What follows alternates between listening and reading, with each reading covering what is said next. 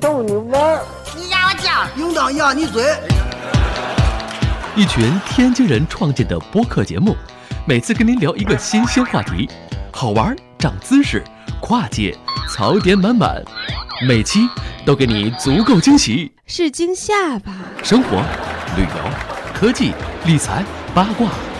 众多轮值主播，总有一款适合你。不要嘛！我是王姐，津津乐道，分享体验，享受生活。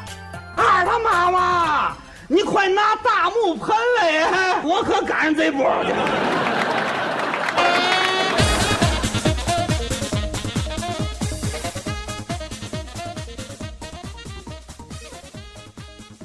各位听友，大家好，这里是津津乐道，我是朱芳。哎，这个节目我们又很久没有见面了，可能有三周的时间，呃，没有更新了。呃，这里原因有很多哈。其实这个第一个原因就是我们经常会抛出的理由，就是我们工作太忙了。确实是啊，最近这个我又新弄了一个公司，然后在做这个旅游方面的事儿。然后第二个呢，嗯，就是我们去了一趟韩国。这个在清明节期间吧，我们去韩国逛了一圈，而且去了一次现在疯传去一次少一次的板门店。然后呢，这期节目回头也会跟大家见面吧，我们也会仔细仔细的把这个最后一眼板门店我们录一下。然后这期节目也是美团旅行独家冠名赞助的一期津津乐道的节目。哎，大家可能比较好奇啊，美团旅行为什么会赞助我们的节目？嗯，其实是这样，这个我们知道之前我们在美团上。可能会订很多很多的这个旅行的产品啊，包括这个呃旅行社呀、这个酒店啊等等这些。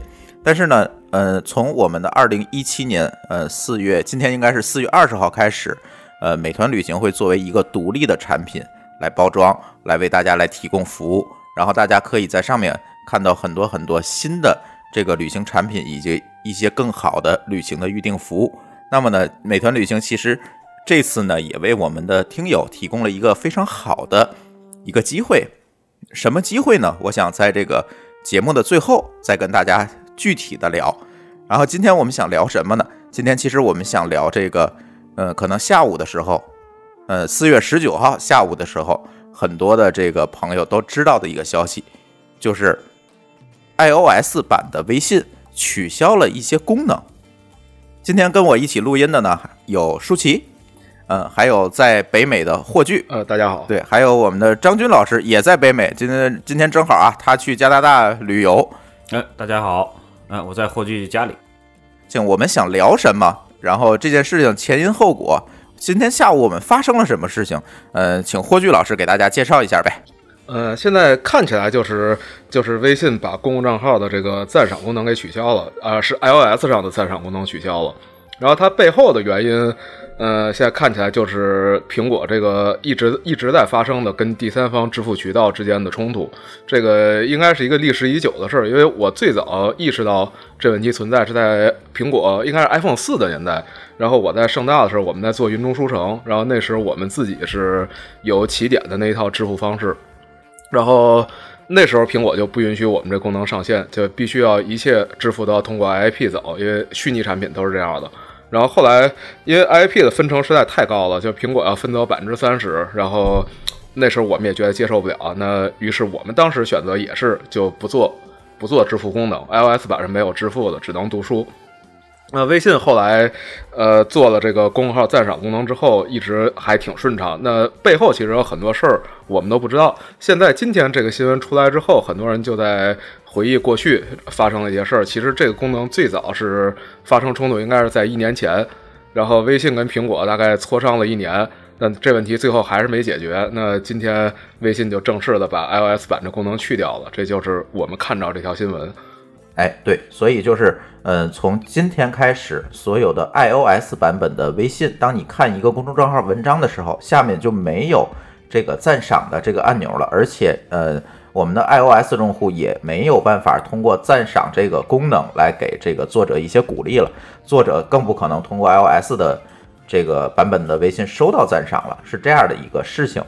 嗯，其实应该跟我们的听友介绍一下什么叫 IAP。这个因为 IAP 这个缩写，除了我们的开发者以外，可能其他人的我们经常可能经常用苹果手机的人都不知道什么叫 IAP。我给大家解释一下啊，IAP 就呃，其实这个翻译成中文叫应用内购买，就是当你在 iOS 的呃应用里面，就是苹果手机的应用里面去打开一个 app，需要特别是我们举个例子吧，就是在一个游戏场景里面，比如你要买一些装备或者充值，呃，充一些点卡等等这些操作的时候，我们会发现你必须使用。你的苹果账号里面的余额来支付，或者用通过你绑定苹果账号的这个信用卡来支付这个费用。这个时候会弹出一个窗口，让你输入指纹，告诉你要消费多少钱。这个时候这个支付完成，而这个过程的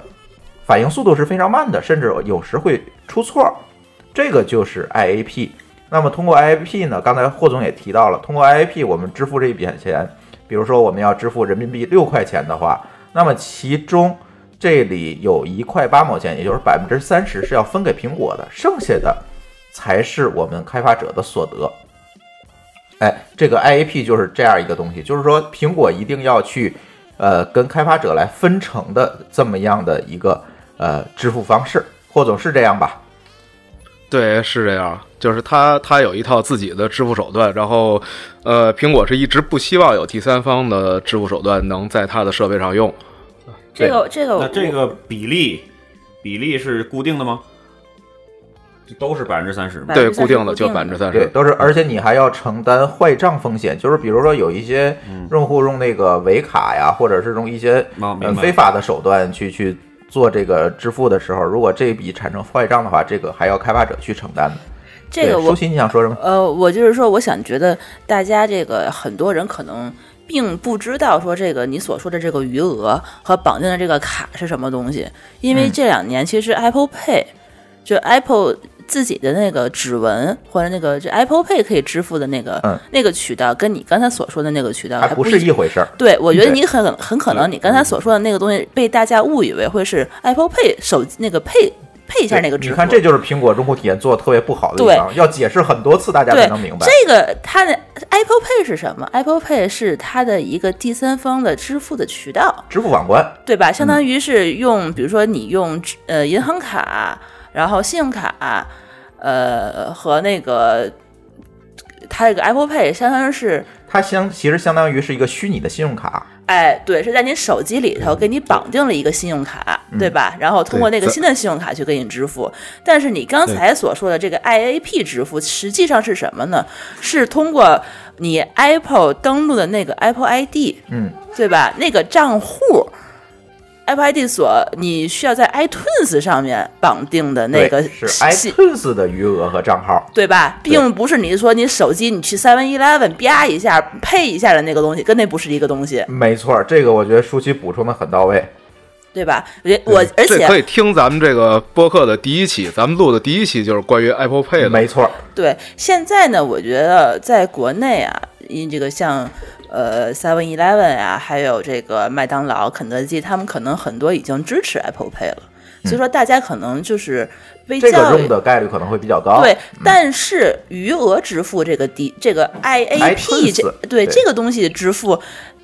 渠道是有哪些呢？只有是在 i 它的 iTunes 的这个 Apple Store 里面，嗯，可以可以用它这个余额去买一些买 app 买 app 对吧？或者是在 app 里面。免费的 app 里面购买一些 app 里面的虚拟的一些东西，比如说像游戏里的道具呀、或者是是像一些 app 里的功能啊，嗯，这个叫 IAP。对，但是对于我们港台还有海外的用户来讲，还可以去买一些电影和音乐，还有图书。啊，对对对，这是两个不同的东西。像 Apple Pay 其实相当于是买实体的东西，嗯，IAP 相当于是买虚拟的东西。而且这个虚拟的东西的话，只能通过苹果的这些官方的渠道，iTunes 也好，Apple Store 也好，才能购买。对吧？我觉得补充的很对，就是嗯。霍总，可能你也有要说的是吧？呃，我我想说的就是，就是其实这个支付渠道这些年在逐渐的发生很多变化，就是比如说 Apple Pay 是这几年才有的，其实以前所有的在在苹果上买东西都是要通过 IAP 的，就是它只有那个用对用礼品卡或者用信用卡去支付的这一种方式。这个这个 Apple Pay 是后来这两年才有的。对，我记得之前咱们还会从国外买一些这个什么点儿卡，叫什么叫什么充值卡，对 gift card 的 gift 嗯 card 啊，对对对，然后往里头可以去去付费买一些应用啊什么的。但是好像我觉得国内很少有人有这个习惯去付费买一些什么 Apple 呀之类的。现在其实还呃，好，对，对，这个当时最大的问题是说，那个 IP 那会儿还不支持银联卡，然后中国的信用卡拥有率一直不够高，所以这个才是当年我在盛大时我们遇到最大的问题，就是它不允许你自己有自己的支付手段，然后只允许用它的，但是它支持的卡种类又很少，就等于我们的用户没办法用它。所以最后我们我们就干脆把这功能去了，当时是大概是这么一过程。然后后来支持银联之后，这几年还稍微好了一些，就有更多的人在玩游戏的时候，尤其他们就会买买一些东西，但仍然是它的普及率比起比微信支付应该还是差不少。对，但是开发者又没有选择在这个游戏里面，就是说苹果是怎么界定的？如果你是在我的应用里面，或者在我的这个生态里面去购买虚拟的东西，就必须通过 IAP。而如果购买实体的东西或者线下消费是使用 Apple Pay 或者其也可以使用其他的支付网关。嗯这个虚拟东西怎么界定就很很奇怪了，我现在觉得。对，其实苹果今天的这个政策出来之后呢，我们也很诧异，就是什么叫做虚拟的东西，什么叫实体的东西，就是其实这个界限现在已经不是说这么清楚了。对，对，其实尤其在赞赏这件事上，他其实我并没有买什么东西，我就是自己给人给人五块钱，我开心，我没有买到任何东西。对，对，但是苹果是这么解释的：苹果认为你是解锁了一个功能在应用里面，在微信的这个公众号的应用里面，你解锁了在赞赏那个按钮下面显示你头像的这么一个功能。那那我其实如果要是我的解读的话，我微信把这个头像都去掉了，它就不算是解锁功能了，对吧？我只是就是给这个作者去赠予一部分金钱。对，所以这就看苹果怎么来界定了嘛，这个就嗯非常奇怪、这件事情。我我现在也也是很糊涂这件事情，因为本身我不做 iOS 开发，我对苹果的政策也研究的不是这么深。那霍总可能做过苹果的开发，他应该清楚一些，比我，我觉得。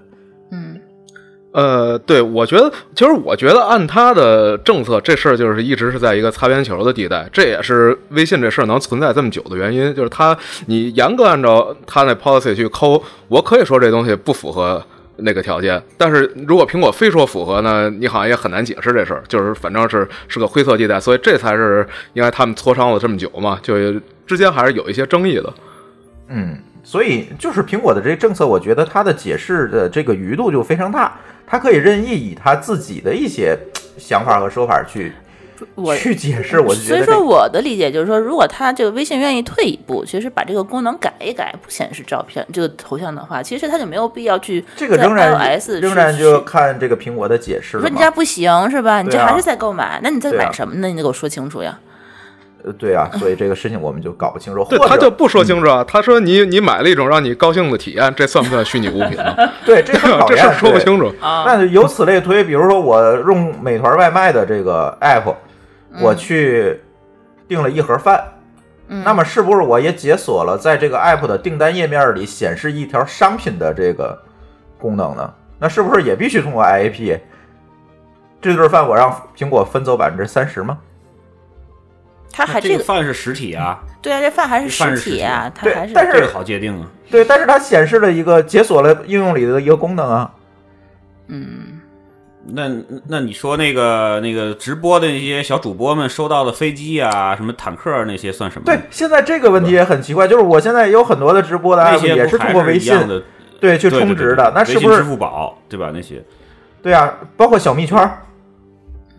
嗯是最简单的就是你还是会有很多你微信里头你买那个表情，其实也是要付费的表情也取消了，哦，也取消了，是表情也取消了，对对，嗯这两个都取消了。所以我怀疑这个微信就是微信的这个只是一个开始，它后面会有更多的这个软件会被取消掉，这这这这类似的功能，嗯，所以光是微信自就是一家。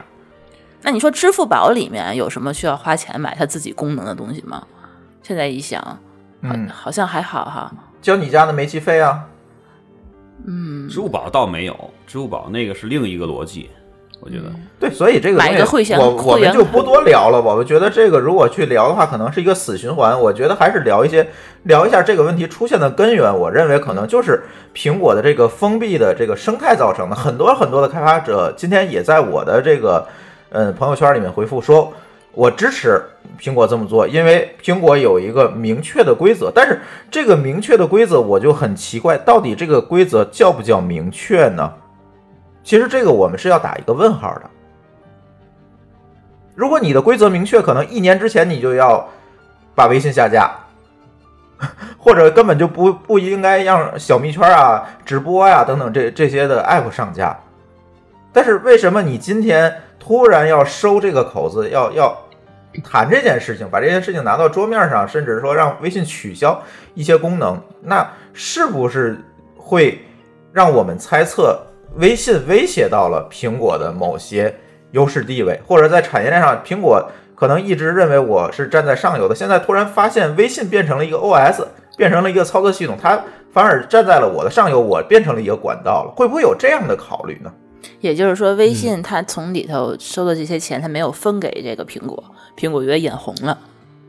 嗯，我觉得，我觉得我倒是以另外一角度看这事儿。嗯我觉得这说明了，就是苹果其实已经跟不上时代了。我就这些年，我在最近一两年，我就一直有特别明确的这个感觉。比如说当年，呃，我们为什么觉得 IAP 不错？因为那时候你就没有什么特别成熟的支付手段。那苹果等于建了一个支付渠道，然后它的用户很好，愿意绑信用卡，然后愿意买 gift card，就这些人，呃，是有足够消费能力的。然后苹果等于帮助我做，帮助我我这样开发者去用户从用户手里收来钱，然后分给我，然后而且他有 store，他帮我推广了我的 app，、甚至 promotion 我的 app，就等于它是一个混合了支付、嗯。收费渠道和 marketing 的这么一个系统。大渠道吧。嗯然后你这样，对你这样，你做这么多事儿，你收走我百分之三十，呃，我觉得合理，因为呃，在在、呃何况那个 IAP 不太好用啊，当然。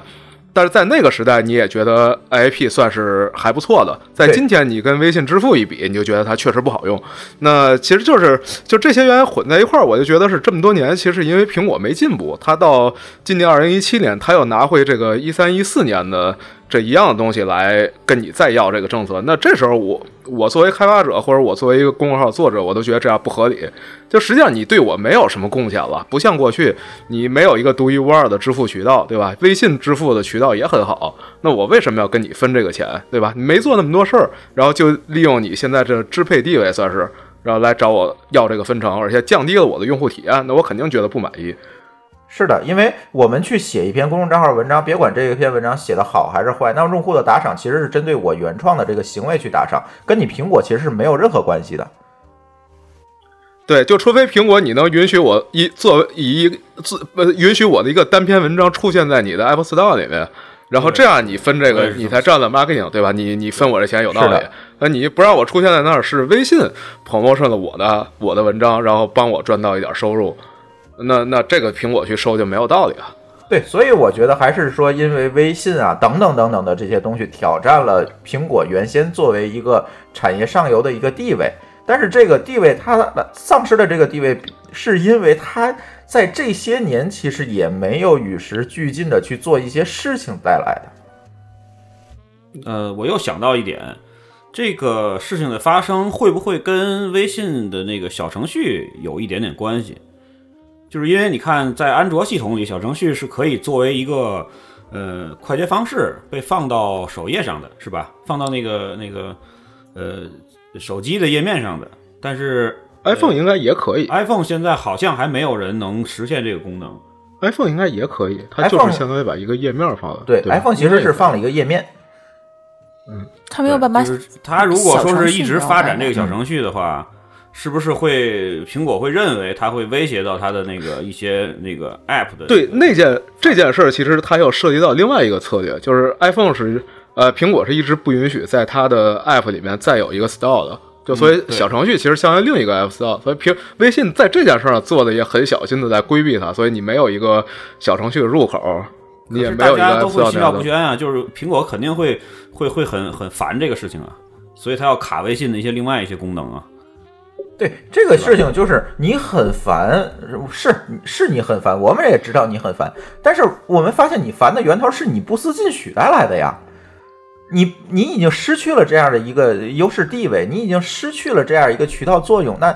你为什么还要？我们说一句这个不好听的话，为什么你还要占着茅坑不拉屎呢？其实人家苹果毕竟是一个平台，你这些 app 还是说你要生存在它这个苹果的系统上之上的，人家其实抽你点儿成，其实我在我来看，其实也算是理所应该吧。因为你看，比如说你，你是一个呃作者，我向你打十块钱，微信它自己还要收百分之二的手续费，为什么他这个微信在苹果这个系统之上，苹果不能再收百分之二的手续费呢？因为苹果并没有做任何事情啊。我给你一个平台，我让你上架了呀。那所以今天就是谈到今天我们要说的问题了，为为什么我们要选择苹果？苹果难道是我们的唯一选择吗？呃，暂时不是，但是我用习惯了。嗯，就是说可能不是吧，但是毕竟它还是有百分之。大概多少百分之三分之一的百分之三十多的用户在使用苹果这个系统，人家还是比较忠诚的粉丝，但是你知道这个数字在三五年前这个比例是多少吗？百分之八十多吗？嗯三五年前肯定没有这么多，我觉得。嗯，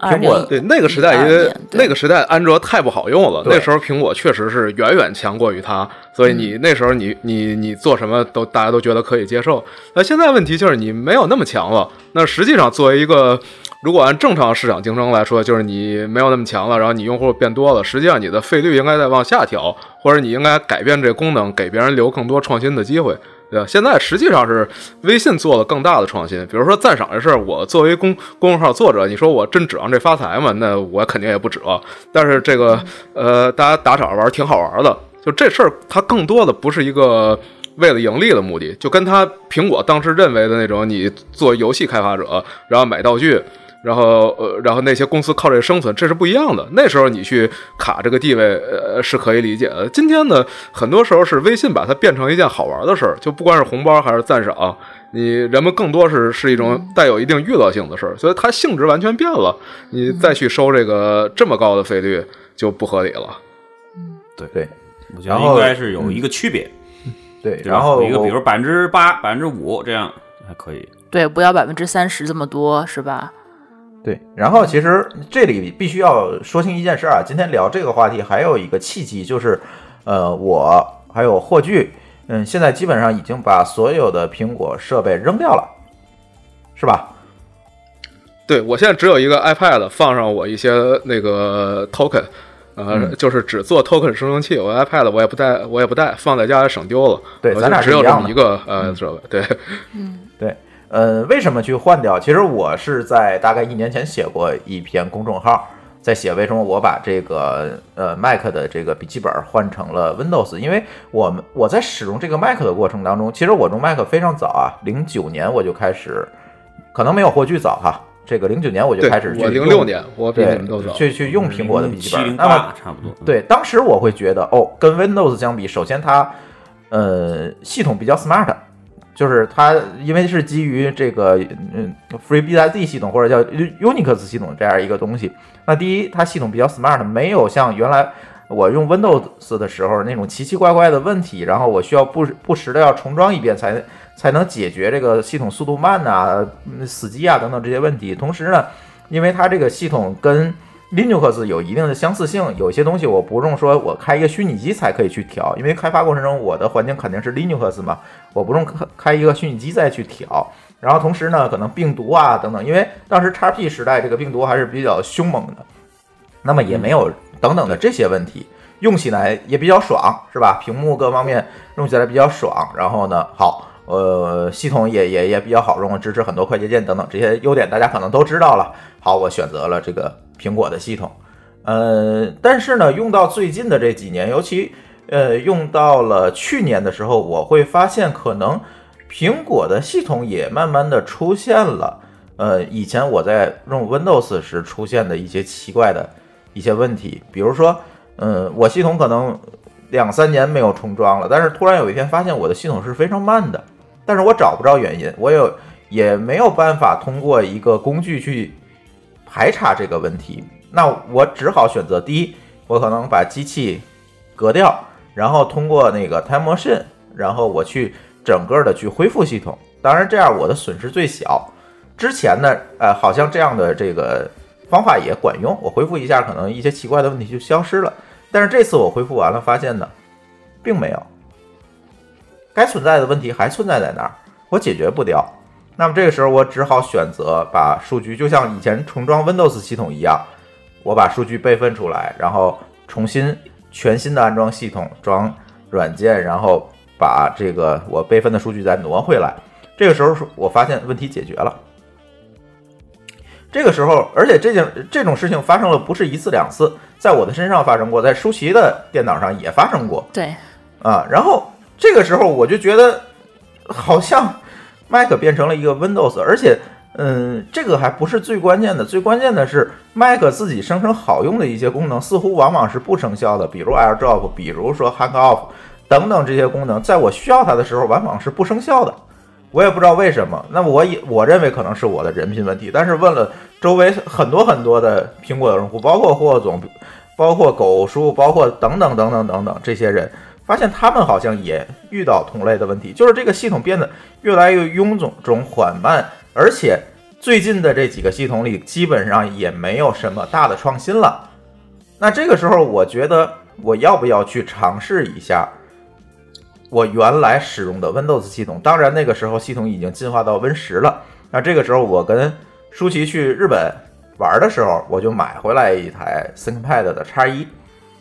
然后它是自带的 Win 十系统。然后我用完之后，这个系统用到今天，这已经一年多了，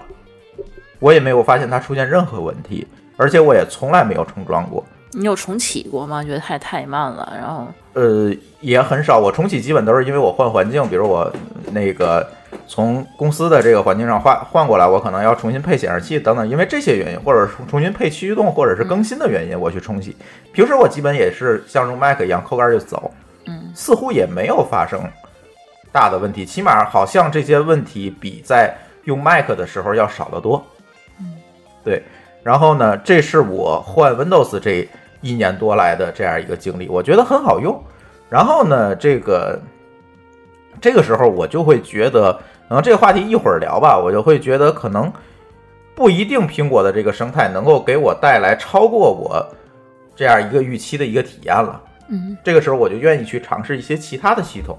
那么霍总可能跟我不一样哈，虽然我最终还是也是把这个 iPhone 换成安卓了，但是这件事情一定是在霍总之后。我可以请这个霍总讲一讲，他这个把苹果手机换成安卓是怎么想的？呃，我我换的原因，呃，更起更有意思，就是我有一朋友，这个他以前做国奥叫 GoKeeper，这可能一些老的 blogger 们都知道。然后他就是 Google 铁粉，然后呢，他是只给他老婆买 iPhone，他自己一直都是用安卓，从很早从三点零的时候，他应该就一直就在用。然后后来他也在加拿大嘛，然后。他就常年一直在不停的劝我说：“你得试试，你得试试，说这个很好，你得试试。”然后在他一直常年不断的跟我说，一直说到安卓五点五的时候，然后我终于忍不住了，说：“既然这么说，那我就试试吧。”然后我就赶上了一折扣，我就买了一个 Nexus 五，然后一用就觉得确实还是挺好的，因为这边呃我们又没有墙的问题，然后大部分服务都是 Google 的服务也不错。然后再加上 Google Now 在北美也可以用，然后呃，我买了一个 Nexus 五，我就觉得那时还没有觉得特别好，但至少我觉得，呃，它不比 iOS 差，就是它不是一个像过去一样让我觉得不能用的选择。然后再往后到安卓六点零之后，呃，我就开始觉得它有很多特性是比 iOS 好的。再加上这几年，呃，iOS 很多升级就让我觉得比较失望，它实际上没有真正解决问题。就比如说。苹果之苹果呃那个 iOS 上的 App 的互操作性这问题始终没解决，但在安卓上这始终不是一个问题。然后那我有很多这样的需求，后来我就觉得哎安卓确实还不错，我就开始主要用它了。啊，这是我手机换的过程。然后其实我跟朱峰一样，我也最近我也把笔记本换成换成了一个戴尔，然后不是 IBM 是戴尔，但是也是 Windows。这个一一会儿一会儿我再讲笔记本的事儿，我们先聊完手机的。嗯，你的手机换成什么了？哦，我现在我现在他现在用是一个魅族吧，我记得。现在不是，我现在用是个魅族，对中中国手机做工还挺好的，竟然你在加拿大做工没有那么好的？有啊，有海外版。呃，已经出呃加加拿大有，早就有了。但我这个是是从中国是从中国寄来的。啊，中国比外面便宜吗？呃，中国比我们这边还是便宜的，然后而且中国也有能跟我们这运营商兼容的频段，所以我这正好可以用。我为它换了一运营商还。啊，就是就是说合约机是吧？呃，不是合约机，就是我得找着一个跟中国的手机的频率合的运营商，因为我们这运营商用的频段比中国宽，我我得找着一个跟它合的，我就可以用中国的了。对，而且像这些国产手机也有海外版的系统是支持 Google 的，哦，是吗？对对，哦，它上面有 Google Play 什么都有。都有啊。对，对，其实它都有安装器，装起来也不复杂。我这中国版的现在我也装了 Play，然后用的也挺好，没什么问题。在国内买不到的版本是吧？其实就是软件版本不一样，硬件是完全一样的。哦，嗯，嗯，华总你接着说吧。啊，我刚才也说到这个，我这手机就是这么换的。然后你换了之后，我也觉得，呃，它有很多很好的特性。然后后来那个笔记本是另外一回事儿。笔记本我我是我应该是咱们这些人里最早用 Mac 的。我在零六年那时还不是 Intel 的时候，还是 PowerPC 的时候，我就我就在用在用苹果的笔记本。其实原因是一样的，就是我需要一个 Unix 系统。但这些年呢，这一次是把我彻底惹火了，就是那个 Touch Bar，它它去掉了 ESC。像我这种重度的 VI 用户，没有 ESC 这机器对我来说没有意义。虽然很多人说那个啊，很多人说那个手感没有区别，但是我试了试，我觉得区别还挺大的。然后我就想，这个苹果笔记本我以后肯定不想再买了，那我应该找一个别的替代方案。然后就这么着，我就买了一台很便宜的戴尔笔记本试一下，结果试起来居然效果还不错。然后慢慢我就发现，呃，Windows 有很多不错的特性，就是我也觉得它不影响我工作。然后更好玩的是，在那个 Hack News 上，就是一个这些创业者呀，然后技术圈的人，这个去顶文章的这么一个地儿，就你发的文章，大家会放到 Hack News 上，人们去顶，就这么一个算新闻聚合站吧。然后在最近的一年里面，就不断的会每隔几个月就会出来一人写一篇文章，说我为什么从 Mac 换到 Windows。就现在这已经成一个技术圈流行的话题了，就是大家在跟当年零六年时我经历也是这样的，就是人们在从 Windows 换到 Mac，然后换完之后就写一篇文章，说我什么换成 Mac 了。然后现在流行的就是从 Mac 换到 Windows，然后写一篇文章说为什么换到 Windows。对，这我觉得是一个非常重要的信号。今天也有人和我在争论啊，我说这个苹果可能慢慢的要走下坡路了，甚至要完了。我说你们把 iCloud 的东西都备份备份吧。而这里这时候就有人在后面去提出不同的意见，然后这个，但是我觉得就是在技术圈里，这些文章、这些信号其实是非常重要的。就像在二零零六年的时候，我们通常会看到很多为什么从 Windows 换到 Mac 的这样文章一样，这其实是一个非非常重要的信号。我们没有办法去，有人说这个要把苹果和诺基亚去去去去比，说就像诺基亚一样，现在也是科技以换壳为本了。因为前段时间在国内呢推出一个红色版的手机，当然我们知道这个红色版它是为一定公益目的来推出的，但是似乎也是有一定打销量的这样一个目的在里面的。所以很多人也说这个是不是要变成诺基亚了？当然，很多朋友说这两个东西没有办法类比。我说这个事情可能没有办法去用类比去比，更多的是我们可能要去看一些关键的信号。可能大多数人现在还是在用 Mac，但是当这信号出来的时候，我相信在零六年的时候，嗯，这些技术圈传出来文章也没有影响到大众的购买决策。但是慢慢的在零九年甚至更往后的时间里，我们发现这个事情发生了改变。对，其实这事儿我就觉得应该让张军聊聊，他特别有意思。他虽然零七年就在用 Mac，但他始终是装双系统用，他一直没有真正离开过 Windows，不像咱们咱们几个人，咱们是真正离开了几年。所以张军聊聊这些年用 Windows 什么感觉？觉得微软是不是在逐渐变好？呃，是的，呃，从我个人的感受来说，因为是这样，我是基本上是一个非技术人员，就是说我从来不基本上碰那些，你完全是非技术人员，完全是一个非技术人员，就是我从来不碰那些编程的一些所有的一些工具。对，所以说呢，就是虽然我很早，就是从零七年就开始用这个 Mac，但是 Mac 其实一直是我是我作为一个备份的一个系统。呃，一而且是我是真真正正的用这个这个 Bootcamp 去去去装这个这个 Windows 的，因为虽然这个霍炬一直是呃安利我用虚拟机是吧？啊，对，说了很多次，说你弄一个虚拟机其实就 OK 了，就不用再去重新装一个系统。但是我一直，呃，都是还是真真正正在那个苹果的笔记本、iMac，还有就是所有的设备上都装了 Windows 的。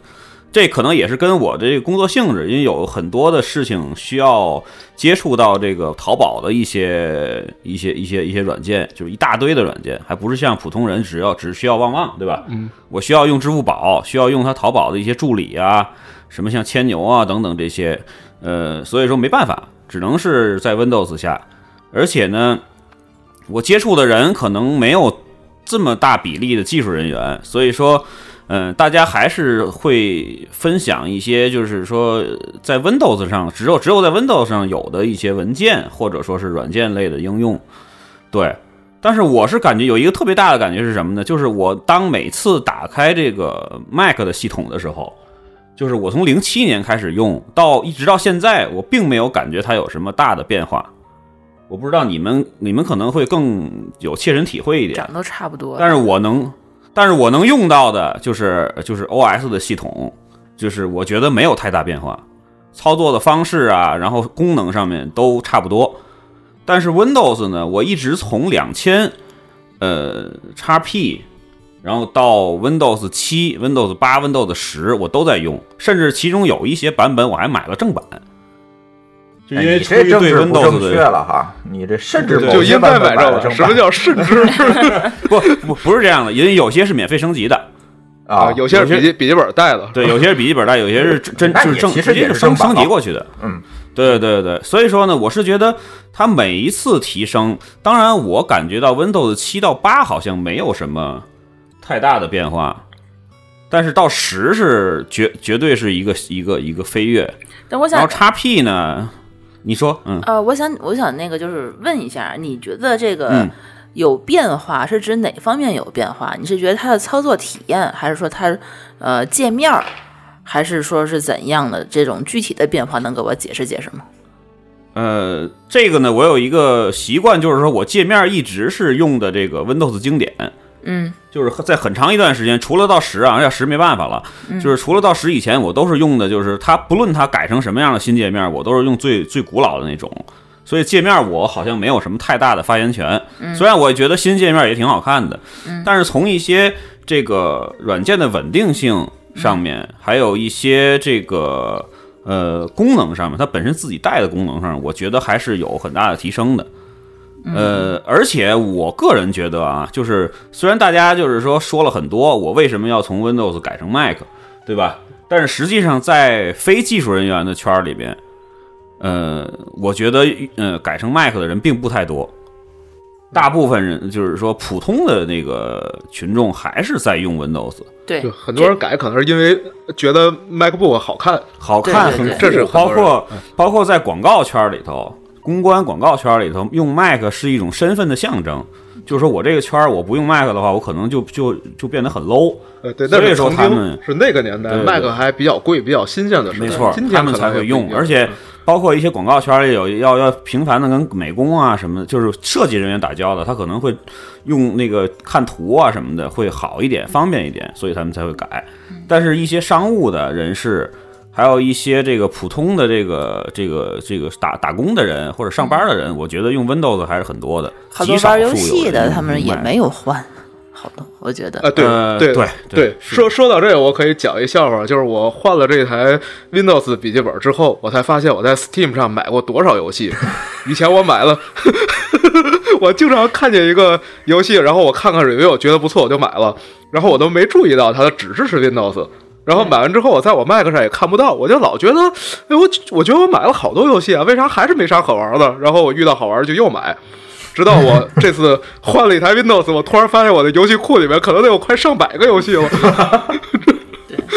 哎这个没有办法，在 Mac 对上没有办法再去做一套新的。对，其实也有很多游戏是双系统的，但是毕竟总量比较小。还是少。对双系统的体验其很多独立实还是游戏对它双系统呃 Mac 上体验独立游戏差很多，其实还是说是那个 Windows 体验会更好一些。嗯，是这样。Win Windows 的游戏种类还是多很多，有很多独立的开发者，他也没能力做一个跨平台版本。对然后他对 Windows 特熟，他就写一个，他主要是为表达他对游戏的想法，并不是一个不是那种技术人员，他没必要去做一个跨平台的版本。所以说，很多人其实可以分成两种，一种是把电脑当做开发工具，当做它的赚赚对生产资料赚钱的工具；另一种人就是把它当做一个电脑，嗯，可以上上网。个工具，呃，一个是开发工具，一个是工具。呃，对对对，这两个其实还是有本质区别的。所以说，你当做开发工具的这一部分人，他们可能会当初追求那种更快、更新、更方便的这么一个这个新的一个苹果的电脑，但是另一部分人觉得我可能能用就行了，我也不用去追求什么。嗯对，吧但是最好玩的是，其实你说的后者，就是把电脑当成娱乐工具的嗯，这些人，慢慢的发现手机就够用了。哎，嗯是的，对对，iPad 就够用了，一些这个因素。有可能还有一个小的因素啊，我想说一下，就是关于比尔盖茨和乔布斯这件事儿，就是、嗯你要又、呃你又要当说名人八卦了吗？没有没有没有没有，就是当那个就是呃零七年，我印象中啊，就是呃苹果的本儿可以装 Windows 的时候，嗯，就这个在之前 Power PC 的时候是吧？对，是不行的。是不行的。对，突然有有有有这么一一一批产品，它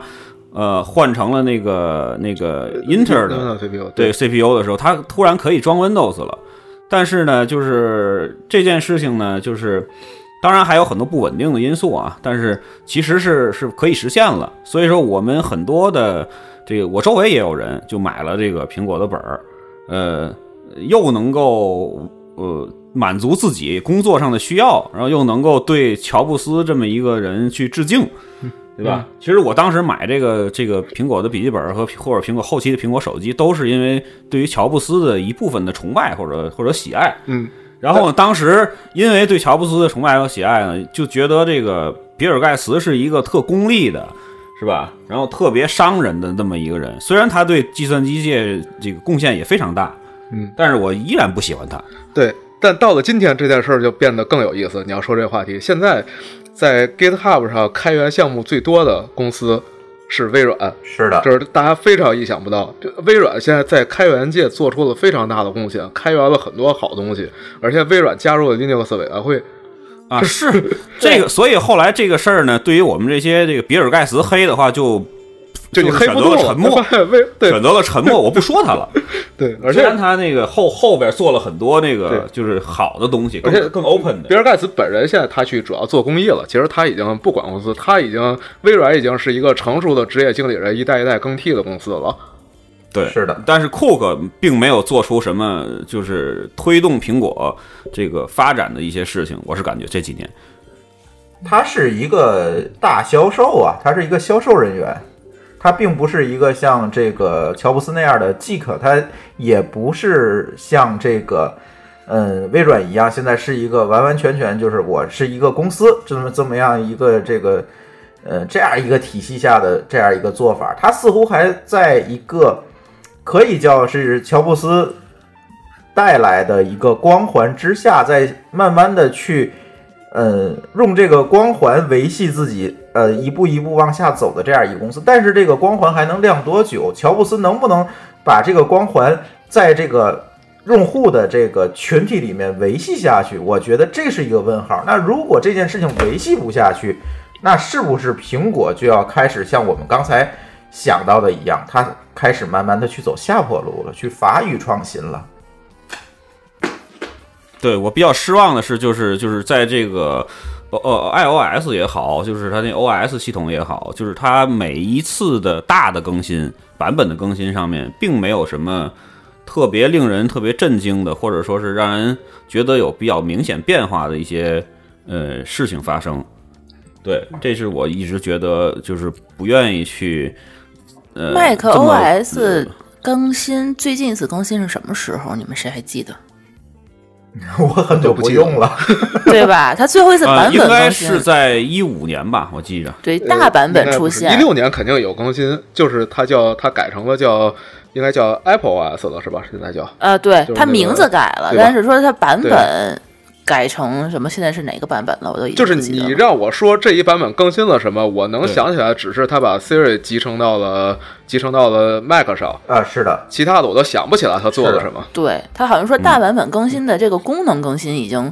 就是就是它在弱化首先，它在硬件上没有什么大的创新了，大家知道对吧？这个 iPhone 反正可能 iPhone 八会变一变吧，但是 iPhone 六、六 S、七就没有任何变化嘛。对然后是无论从外观上还是功能上，那么从软件上，当然硬件上可能 Mac MacBook Pro 可能加了一个那个 Touch Bar 褒贬不一的那 Touch Bar，但是对对开发人员来讲，觉得那东西就是屎，但是可能嗯对设计人员来讲，他们怎么想咱不知道哈。但是就是这么一个东西，多卖了一些钱。那么呢，但是在软件上呢，我们最关注的还是软件。我能够想到最近一次比较大的更新，可能就是最近的这个 iOS 版本的更新，它把文件的文件系统换了，可能会带来一些性能的提升。别的我可能也想不出太多了。这文件系统也就你但们开发是实际人员知道，就我们这种用户都看来，嗯，对，在我看来，文件系统换应该是三年前干的事儿，而不是的今天该干的事儿。没错，这个文件系统其实应该早就换了。嗯，苹果这些年很多问题都是被文件系统拖累了，我就很惊讶，它居然这么凑合了这么多年，才真正去做底层的这些该做的事儿。但是另外一方面，你相比 Windows 啊，我就还是说我我从 Win 十开始换过来，我上对我得先说，我上一个用的 Windows 版本是 Windows 两千，然后我就直接跳到了嗯2000 Windows 十的时代。一一会儿我们可以问问张军，觉得这个我说这变化对不对啊？我换到 Windows 十之后，我第一个感觉就是这系统非常的稳定。啊远远超过我预期的稳定这也是我最大的感受。然后，对，然后它的权限管理什么的这些东西已经做的比那时候比过去好太多了好多了。比如说它，你安装程序，你去写注册表，你去改系统设置，就这些东西它都会有提示告诉你在做什么操作。然后它会，它对安全其实做了很多很多的这种这种提升。然后包括它的它的用户权限跟管理员权限分的已经非常清楚了，就是我不再会有过去用 Windows 那种老觉得不安全的那种感觉了。现在我觉得挺安全的。然后它的自己的那个 Windows Defender，然后 Windows Firewall 其实都已经做到相当不错的地步了。对，嗯，而且这个版本这个版本的 Windows，我的现在这个笔记本已经跟我的 Mac 体验一样了。我就用完之后把盖儿一扣，我就可以拿走了，然后打开可能两三秒就可以恢复工作状态，已经跟过去我用 Mac 时代的体验一样了。反而是我的我的 MacBook 倒经常出这种打开之后休眠恢复不了的状态。Windows 我这一台我用了可能得有一个月了吧，我还没遇到过这事儿。嗯，我都用一年了，也没发现这种事儿，就是之前遇到的那些问题，基本上是没有的。然后那个，其实今天咱这个节目就一录到底吧，中间就不休息了，因为大家可能要聊的还挺多的。嗯，其实对于这个，你是从两千换过来的，我可能是也差不多吧，可能也是两千或者是两两千零三这个时代换过来的。给我最大的一个感觉，这个咱先说这个桌面系统哈，给我最大的一个感觉就是这个体验上的一些提升，包括它对这个，嗯，我还是觉得 Windows 可能还更了解用户的需求，我觉得这是最关键的。如果和现在的 Mac 相比，我们反而觉得最了解用户需求的反而是 Windows 了。它有一些很贴心的功能，一些比如说，嗯，我们现在点到那个 Win 十的右下角，我们会出来一个通知栏，它下面的那些开关，我觉得那些东西其实应该是 Mac 早就做的，但是我们似乎在 Mac 的那个里面，我们只看到它那个通知栏做的跟 iOS 一模一样，但并没有考虑在桌面环境下面。其实用户的需求和操作习惯是完全不一样的，它其实是两个系统，它是在靠拢，但是我们更觉得它是为了靠拢而靠拢，并没有真正的考虑到用户的真实体验是怎么样子的。我觉得这是最大的一个问题。嗯，其实如果说靠拢的话，Windows 反而做得更好，就是这个 Windows Universal 这一套 App 的开发规范。虽然现在还不是所有的软件都升级到这规范，但是它的融合其实做得更好。像我新买这个笔记本，就是我可以把它，它叫那个二合一嘛，我可以把它反过来扣过来，就可以当平板用，而非常舒服。对，其实这件事情又要说另外一件事儿了，就是 Windows，就是微软在手机上这个确实是有点儿太瘸了。我更期待就是微软在下一次产品发布会上能拿出来一个真正能用的手机。其实这是我最期待的事情。我们的 Win Phone 开发者都已经转成成开 iOS 去了，呃，对，他马上就要转成开发安卓的了，我觉得。对，其实它无所谓，它跟安卓的配合也现在也挺好的。我倒觉得手机不手机就无所谓了，反正安卓挺好用的，就就这么用着呗。这嗯手机跟计算机需求不一样。对我也是这么想。对对，然后我就特别想，我想让张军讲讲这个，觉得这些年 Windows 的变化是不是像我这体验？就是你觉得从什么时候开始 Windows 变得很稳定了？因为你同时一直在用两个版本嘛，你觉得什么时候 Windows 在这种这种体验呢、安全啊这些事儿上，你觉得跟 Mac 差不多水平？对，这是我们不知道的对，呃，首先我想说的一个问题就是说，其实我个人感觉啊，就有这么一个感觉，就是说，我觉得呃，苹果它不论是哪一个平台下的操作系统，它都是有自己的一套规则和价值观的。我是感觉，呃，这肯定是对，所以说呢，它在改变、发展和适应客户上面，它是有这个局限性的，就是它不能突破它自己的这套设定。对不对，我只不知道可不可以用这个词儿啊？嗯，就比如它像一个类似于，比如《星球大战》，对吧？我里边的这所有的东西，我都要遵照我苹果的一套价值观，而不是客户的价值观。但是呢，反而微软这么多年一直被人黑，是吧？各种黑，但是所以说它反倒就是把架子已经放下了，就是说你客户说什么地方不好，那我就努力改，对吧？我改完这块儿呢，你觉得好了呢，我再改别的。就是我觉得，就是切身对于客户的体会就是这样，就是他一直在，嗯，对一些自己不太好的地方，呃，去做改变。就是比如说，他从这个就是呃两千 Win 两千到 Windows XP 的时候，其实我是觉得是一个呃跨越。嗯，对，两千有很多东西都是很很不稳定的，可以说。就是虽然说是可能在一些这个呃，就是公司，他如果全部预装了两千的时候，他觉得哎这还行，我遇到 XP 会遇到很多很多新的问题，包括呃驱动的问题，嗯，包括这个这个软件的兼容性的问题，但是这个事情很快很快就会被解就被解决了，就是对 SP 应该是 Windows 现存持续时间最长的一个版本。持续时间最长的是就是最平衡的一版，虽然它有很多缺点。对，就像你们说的，比如说在休眠的时候会出现问题，它有一些这个驱动从始至终都没有太好的支持。然后呢，其实我是觉得从 XP 到七，呃，很多人的原因是因为 XP 停止更新了，才会从 XP 换到 Windows 七。对对对，是这样。对，就是实实际上 XP 到七的这个飞跃并不大。对，然后后面的那一个版本就不提了。七到八没存在对，，没有存在感。七到八基本上没有什么变化，7到8包括连驱动都直接就适应了。七到八的时间好像正好是那个苹果电脑当时正好是占有量比较大的对，时间。就是非常鼎盛苹果最厉害的时候。没有人在聊它了，都已经。对嗯，呃，这也这个也让那个那个当时在微软的一些我认识的一些朋友很尴尬，他们也有危机感了。费了费了很大干，呃费了很大的劲，然后去升级了这么一个东西，然后结果没有人理他。嗯，对，嗯啊然后呢，呃，XP 到七是这样，就是而且我其实有很长一段时间 XP 停止更新了，我都没有换到那个新的系统。嗯，对，直到有一次好像去我去店里升级。呃，我忘了是哪个品牌的，可能是联想吧，还是什么的。就说他们他们说免费我帮你升级了，我那个原来的系统就是坏掉了，然后呢，我才升级到了这个这个七，然后从从这个 Windows 八到 Windows 十，呃，确实是有比较大的飞跃。哎，Windows 九去哪儿？第一点呢，出过酒吗？好像没出过，P 是 P 六在哪没有出过，没有出过。那就更没存在感了。连出过没出过，咱们都确定不对啊，了。对啊，对，就是？八到八到十，我印象中八到十没有，我我我印象中没有九，嗯，嗯，就就是好，我们就管他有没有，我们就假设他没出过即即使有那个，真对于我这种重度 客户那个 Windows 用户都没都没理他，说明已经没有什么那个讨论的价值。十它很有呢，可能第一点个内是对这个部版本。嗯啊，也许吧，嗯，嗯，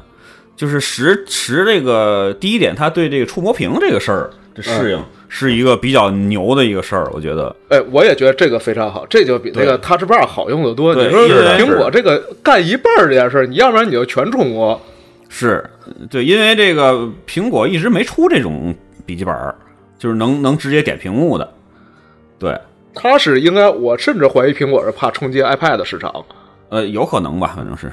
因为 iPad 其实是用的跟 Win 跟那个手机是一样啊，的、对，都是 iOS，就它始终不想在 OS 上真正去搞这种触摸的屏幕。然后第二呢，是 Windows 十里头会兼容一些这个苹果的系统的功能和这个软件或者说什么，是是是是是有一些这种那个，就是这这种就拥抱你其他的这种操作系统的这种这种意向的，它可能并没有这么快去实现。另外一个呢，它呃，咱也不说谁仿谁了，嗯，就是它的这个使用的这个很多的这个界面啊、习惯什么的，就是有点和这个苹果系统去靠拢的意思了，所以让两两方面的人用的都很舒服，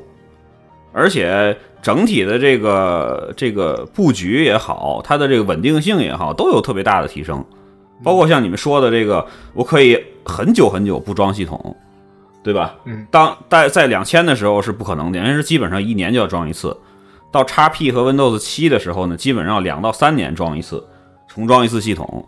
到这个的时候，至今我都没有动过它，而且没有一就是感觉到它有什么这个就是慢呀，或者说是有一些什么出一些奇怪的事情，包括蓝屏啊什么的。蓝屏这事儿，其实在 Windows 是一个很讨厌的一个事情，对，已经莫名其妙的就会就会蓝。屏。对对对，蓝屏已经已经好像很久不见了，现在蓝屏只是升级屏幕。是，然后呢，还有一个问题就是，可能你们没有那个呃感觉的，就是说内存管理，我可不知道是是不是嗯这这个词儿，嗯就是它的内存管理会好很多，它不会有一些莫名其妙的这个软件，就是后台执行的一些东西，突然的把你内存就占满了。嗯，对，现在很少出现这种状况，但是之前是经常出现的，就尤其是 x P 的时候，但是现在我经常就是跑进程跑到九十多，然后你机器就不动了。我说，但是你需要就是说在后台杀掉是这样。对，现在这个 Mac 电脑已经越来越多的出现这个情况了。我经常是一麦克会吗？会会的，比之前多得多，就是说已经开始频繁的发生。我经常是没有开什么东西，开一个微信，开一个网页儿，这个麦克系统可能就完全就死机了。嗯然后他就他他就他就跑到九百分之九十九十八九十五那样。对对对，就完全动不了了，对，或者就是就是对，我比较有的时候烦这个事情。对，有的时候你把这电脑关，就是关上盖儿，然后你可能两天之后再打开，就突然的就乱了，对，对，就就跑不动了。这个这个我，对这个我可以说两句，因为我的 Mac 上的使用习惯，我始终是永远开着一终端的，因为我很多事儿都不是靠点图形界面，我我都是直接靠输命令解决。但是现在 Mac 这些年越来越多的出现这种卡死，连我试图用命令去恢复它，或者或者去去调试它，我现在都已经没办法了。我这种事儿已经遇到越来越多了。对，而且我的工作习惯是我永远开着一个那个 Photoshop，就是我动不动有一些小图啊、嗯小东西需要改一下，然后经常的就是突然的，我的鼠标什么的全部失灵了，这个屏幕就一直那个在那转菊花，然后我的图还都没有保存，就就那种很抓狂。对这个，而且这件事情就无解。就像刚才霍炬说，以前我可能会通过命令行，我找找问题在哪儿，我看看哪个东西呃占用的高，我我我我去把它杀掉。但现在似乎这件事情我都没有办法通过终端去很好的去完成，可能整个中整个的这个屏就是一个菊花状态。，对对，你根本就没有可以点的地方了。这特别像那个很早以前的 Windows，我觉得就是你找不到原因，它的一些那个莫名其妙的问题，你根本找不到原因，就是只能归咎于自己的人品问题，出 遇到了这些东西。对，反正就是经常遇到解决不了。但是现在就是苹那个 Windows 好像还还反倒好了很多。对，当然我觉得啊，就是如果说是苹果它意识到这些点的话，它可能会在以后的某一个时间点会再有一个台阶儿能上去。呃，这也是有可能的事情。呃，对，但是现在我觉得从 Win 十开始，我开始觉得 Windows 在整个技术上又开始重新领先了。就像刚才张军说的那个，有一些兼容性的问题，我最近还真了解一下这事儿。就是对我来说，这就是他上的这叫呃 Windows Linux Subsystem 有一个内置的呃 Linux 系统。这东西怎么实现的？实际上是 Win 十的呃做了一个它能做这种指令的映射，对吧？对应应该是这样。对对对，对，然后他当时做这个架构的时候，我还看了一篇八卦，就是说当年做这个做这架构的时候，所有人都觉得非常的诡异，说 Windows 为什么要做这个？因为它没啥跟别人兼容的必要。那那时候 Windows 还是第一大操作系统，嗯啊、然后但在今天的时候就发现它有用，它随随便便它就也不是随随便便了，还是花很大精力的，它就搞出了一个 Windows 上的 Linux 兼容层来。这件事儿是现在别的系统做不了的，OS Ten 也做不了。对，关键的是它这个架构决定了，它不仅可以做出一个 Linux 的兼容层，如果它想做的话，可以再做一个 Unix 的兼容层，再做一个 Mac 的兼容层，都是可以的。对，就如果苹果不告它的话，它完全可以映射 Mac 的指令，然后再上运行 Mac 程序，实际上是可以的。对的，对，所以所以我觉得它在技术上已经是开始领先了，这套东西非常好。然后，而且它还它那个用户社区也很好，它很听这个大家意见。比如说你用这个 Linux 的子系统是遇到什么 bug，你去那提，然后还有人给你解答，然后大家顶得多的，他们还立刻就修。我觉得这个反馈太好了。对，其实我也想讲这个，就是呃，微软在这个反馈功能里面是有一个功能的，你可以把 bug 提上去，提上去之后呢，然后大家可以顶，就像那个 Hack News 一样，大家可以顶，顶在最上面的，它会优先解决。它是可以这样的，所以它会把用户的这个体验放在了第一，反而比之前的苹果的这个体验要好得多。那我们现在知道苹果的体验，线上我们不说了，就没体验，对吧？线下呢，现在苹果店也是 设立了各种各样的门槛儿，比如说以前可以换新的，那么现在变成了修。以前你任意的机器都可以在那个 Genius 去呃约，嗯，然后可以修。现在变成了只有在他那个直营店买的才可以在天才吧修，还得有发票，有还得有发票，还得有原来的盒儿。对。你们听说过这件事情吗？我是吗随便找一个盒好久没儿还不行去修了啊，对必须有原包装、发票等等一切的东西对。才能去修。谁没事还留着盒儿啊？你说呢？就是你觉得苹果现在还是把用户放在第一位吗？我觉得现在并不是，以前是不是把用户放在第一位？我不知道，但是体验还姑且还算不错，对吧？但是现在当它这个系统的体验下来，然后服务似乎也下来的时候，我们会发现它的价值在哪里呢？它的价值也就是现在可能有一些的，还有一些只是呃 iOS 或者 Mac 系统支持的软件，我们可能离不开，呃，可能还有一些呃存量的用户。但是如果我们把 Mac 和 Windows 放在一条这个起跑线上去看的话，那你去会你去你会去选择谁呢？就我现在来讲，就是我已经大概也快十年没有再用过 Windows 了，嗯但是我现在有点担心，我再换回 Windows 的话，这个学习成本会不会有些高？没有啊，你让霍炬给你讲吧，他刚换的。倒不高，就是就是对，我觉得适应问题。我觉得还是很容易适应。而且 Windows 上居然有很多这种存续了二十年左右的软件，他们居然在一直在更新这些东，西。比如比如 Total 说 Commander 啊是的。然后还有 Windows 上我最喜欢的那个看图软件叫 FMVille，嗯是一个应该是个波黑人写的软件，它居然就二十多年一直还在更新这个玩意儿。啊，嗯苹果上至今没有这么好用的看图软件。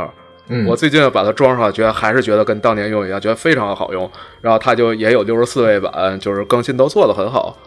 对，所以呃我还想起来一个迁移成本没有多大。嗯嗯啊，没有多大。对我还想起来一点，一个点就是，呃，这个固态硬盘就是 SSD 的应用，呃，这一点对于 Windows 用户来说也是一个特别大的一个帮助。就是最开始为什么我选择以用苹果系统也用 Windows 系统，就因为我在大部分的时间还是觉得苹果系统要快，对，就是速度要快。当然，我就真正的技术问题我不知道，对，但是它的文件系统导致的就是它在读这个硬盘的时候，就是那种带带带盘片的硬盘的时候，Windows 系统非常慢，就是可能开机就要开好好长时间。然后呢，苹果系统就非常快，基本上一闪就进去了。嗯，对。但是呢，就是说，自从比如说我换了这个 Air 之后，就是就是呃，很多机器都升级到了固态硬盘的时候，我发现这个苹果就是就就是这个苹果的这个操作系统和 Windows 操作系统，实际上速度上差距很小了，并不大了。对这个这个，我最近有一个特别直接的体验，就是我我刚才不说买一台戴尔的笔记本吗？这笔记本买的特别便宜，因为在微软 Store 上骂声一片。为啥骂呢？就大家说这机器实在太慢了，二十分钟进不了系统。后来我就觉得这事儿不可能嘛。然后，然后因为反正支持三十天无条件退货，我就买了一台。买了之后，我第一件事就是打开开机，然后真的二十分钟没进了系统，因为它原来配的居然是一块五千四百转的硬盘，然后那就非常非常慢。然后，但是我之后把它换成 SSD 之后，我就发现它跟我的 Mac 已经一样了，就是打开呃五秒到桌面。就是 SSD 确实有效的缩短了这个他们之间的差距。就 Windows 用户的这个这个对，如果都是慢速硬盘的时候，可能 OS Ten 的表现确实比 Windows 好很多。但是换成 SSD 之后，这个表现已经没啥区别了。嗯，但是所以说上面上面这些条就是我对于一个就一直的这个 Windows 用户就是对这些这些体会。嗯但是其实我想接着 SSD 这个话题讲啊，我觉得你们这个比较不科学。为什么不科学呢？因为你们并没有试过现在最新版的 macOS 系统在机械硬盘的这个情况下启动速度是怎么样的。我试过，它比一个机械硬盘的 Windows 十还要慢。你什么时候试过？哎，就你现在是同样两个全新的啊机器吗这是一个 Mac mini，它哦里面是个机械硬盘，我刚升级的。哦，对，它启动大概也是需要就是二十多分钟，甚至到三十分钟了。那也太长了吧？我觉得这个有点太夸张了。这是哪我年我觉得很可能是因为，很可能是因为 Mac 它赶上了那个 SSD 普及的时代，对就是人们普遍用起来的时候，拿到手的就都是都是 SSD 了，所对，而且它的不到那个对，而且它的机器足够贵，它装得起 SSD。如果当时同一时代一个 Windows 电脑，我说装一个 SSD，可能这个价格就比普通的同水平线上的 Windows 电脑高很多。所以它 Windows 这一块 PC 会慢一些，但是 Mac 是赶上了 SSD 兴起的这个时代。嗯，它占领了一定的优势，但是如果你把今天这两个系统都装上五千四的硬盘去比启动速度的话，我相信 Mac 会更慢。嗯，就 Windows 它在兼容各种奇怪的情况的各种不同的配置的时候，其实做的还是比 Mac 好的。的 Mac 并不关心兼容这件事儿。是的，所以是，对，所以这个嗯没有办法吧？我觉得这个你很难说在一个水平上比，而且最关键的是，其实我们说了这么多，有一条没有说，就是 PC 的价格是远远低于 Mac 的价格的，对，价钱太便宜了，太便宜了我这。一台，我这三台够买一台同档次的呃 MacBook Pro 的。对啊，你想这个差距有多大？啊，这个感受其实那个给我最大感受的是，我们现在做这个开发者会议，经常要剪一些视频。去年的时候呢，我们说找一台这个能用的机器去干这件事情，因为毕竟剪视频要做那些渲染的效果，它是需要这个 GPU 的。呃，我们首先考虑的当然是这个 Mac Pro，然后我们发现实在是太贵了。然后我们不得不就选择了这个装一台 PC。这个时候，我们一个朋友就帮我们装了一台，呃，专业显卡，再加上双 CPU，呃，幺二八的内存，然后等等吧，这些东西一个工作站配下来花了七千块钱左右。但是同等配置，当然我们这也很难去同等去比，但是大概同等配置的一个 Mac Pro 就要两万甚至更高了。你是说那个像垃圾桶的那个东西吗？对，垃圾桶的那个东西，当时看了一下，是大概五万块钱吧，能够是五万是吧对，能够能够达到我们的配置差不多，它那个东西好像没有上限，就是你一直往上装，它可以装到十多万的一个配置，特别啊恐怖。啊啊！对对对。两万块钱它只是一个最屌丝的配置而已。对，所以在这个场景下，你说我如果没有特定的这个需求，比如说我一定用那个呃特定的软件，比如用 FC 去剪视频的话，那我显然作为一个公司的决策者者也好，作为一个个人的开发者也好，我可能更多的会倾向于选择 PC。嗯，那朱朱峰，你说这事儿，其实我还有另外一票朋友，嗯也有一个跟你类似的情况，就这帮人是玩 VR 的，他们有 VR 的嗯。软件和游戏的开发者，也有也有就是做内容的，然后他们也是，他们需要的那显卡，苹果至今就没办法提供你这样的机器，是的，嗯，太高了要求。对他们就始终要追最新的显卡，呃，那苹果就是现在这个 Windows 兼容机的优势居然回来了，因为 VR 这一波，就大家不停的，他们贵半年就换一次最新的显卡，然后好去开发新的应用，然后这些东西全都得靠兼容机，全都是 Windows。嗯，对啊，然后包括现在机器学习等等，我相信可能也有这样的情况，是吧？嗯，应该也有，对，所以我一直觉得这个 Cook 这个这个工作，呃，他好像 在这个就是苹果整个的这个这个这个这个系统里边，它的作用消失了一样。它这几年一直没有说是拿出一个推动这个整个计算机的界发展的那么一些东西来。对，我觉得其实刚才我们说了这么多比较散啊，但是我要让我概括一下，我其实最近想了很多这样的事儿，就是苹果这公司到底怎么了？我我概括我的想法就是，不管是手机还是还是计算机，它出现问题是一样的，就是苹果绝对是伟大的创新者，这是毫无疑问的。对，它在五年前就达到了一个那样的高度，然后但是它达到那高度之后，今天别人慢慢追上来了。嗯，这就像大家在爬山，五年前苹果已经站在距离山顶一步之遥的地上了，呃，那个位置了，我们还都在山脚上。是然后，但是五年之后呢，大家已经慢慢的走到他身后了，他还站在那儿。是的，这个所以这个问题又回到了，就是刚才张军说到的，呃库克站在他的位置没有做他的事儿。我可能觉得，呃，并不是，有可能并不是库克没有站在他的位置干干他该干的事情，而是之前乔布斯干的太多了，他跑得太快了，他已经站在离山顶一步的地方了。是是是，我一直不愿意相信苹果没有这个为技术做出努力，但是从这个客户的角度来看，他确实最近一段时间有一点沉默，我是感觉。嗯，对，他就各个方面我都可以发现，就是从大到硬件，小到软件，最后比如说我们再说一个更细致的，说浏览器，说 Safari 的内核，你跟现在微软新出的叫 Edge，它已经不是过去的 IE 了。现在你按按标准化程度看，Edge 其实是一个相当标准的浏览器，从 CSS 到 JavaScript 都非常标准，它是一个能跟 Chrome 相比的内核。但是 Safari 已经远远被 Chrome 落在后面了。就到具体到软件上也是这样的，所有方面都遇到这情况，就是苹果当年的优势不在了，别人追上来了。对，然后说回到这个这次咱们开头说的这个事情，就关于这个收费的这个事情，其实我觉得苹果并不缺这份钱，就是从根本上它并不缺这这个百分之三十，我要从微非要从微信这里那个切走，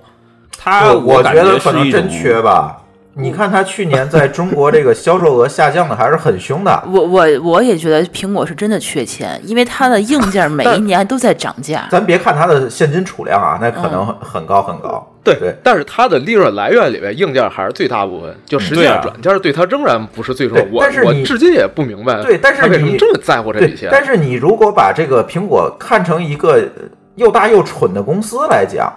你要知道这个硬件部门的利润和软件部门的利润，它是一定是分开做 KPI 的。嗯呃，这倒这倒是对，如果你的设备的增量下降的话，你软件的利润如果没有上去，它一定会在其他地方把这个东西找回来，因为这个只归软件部门管，而不归硬件部门管啊。这是他 KPI 要完成的事情啊。嗯而且从我的这个角度去看的话，他好特别像一个酸酸的那么一个人。看到了这个微信或者其他的这些这个这个新的一些新兴起来之后，他非要去那个卡一卡你。虽然可能他需要也好，不需要也好，他总是觉得就是说你这个让我感觉很很很很不舒服，是这样一个感觉。呃，是，其实，在支付这样也是苹果最早解决了线上支付问题。那个时代，大家觉得那个 iTunes Store 这个确实是伟大的创新。但今天呢，我们就单论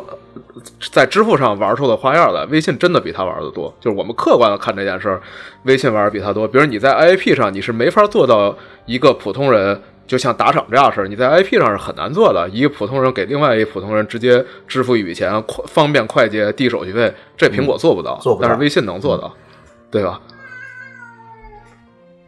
对，而且其实这个差不多啊，我们聊了一个多小时了。那我觉得嗯，从这些事情来看呢，我觉得给我们最大的一个感受，并不是苹果怎么样了，或者是安卓怎么样了。其实给我们最大的一个感受，也叫给我们这些在互联网这个行业，我们从业这么多年的一些人的一个经验，我觉得是什么？就是永远不要把你的思维固化到你两三年前、五六年前的这样一个认知上。我们一定不要觉得这个东西就是这个样子的，我把标签打那儿就放在那儿了，而是我们要不断的去看，不断的去看这些新的变化、新的东西。比如说，我就拿安卓这个例子来讲，其实刚才霍炬讲了很久啊。我其实想讲讲我为什么要换成这个安卓的手机。我第一部手机其实就是安卓智能手机，就是 HTC 的 Hero。那个时候也很火。咱俩一样啊，咱俩是一他啊咱俩大概同一时间买的，我知道。对，然后呢，这个用一段时间之后，就觉得这个东西确确实实不好用，太卡了。然后恰巧 iPhone 四出来，我们就纷纷的就换到 iPhone 四上。对，咱俩也是一样换到的 iPhone 对四，，然后我们就对安卓留下了一个固有印象，就是这东西慢卡，而且会有各种各样的这个漏洞、后门等等等等这些不安全的东西。因为我们也是一个开发者，我们知道当年的安卓它确确实实有这些问题。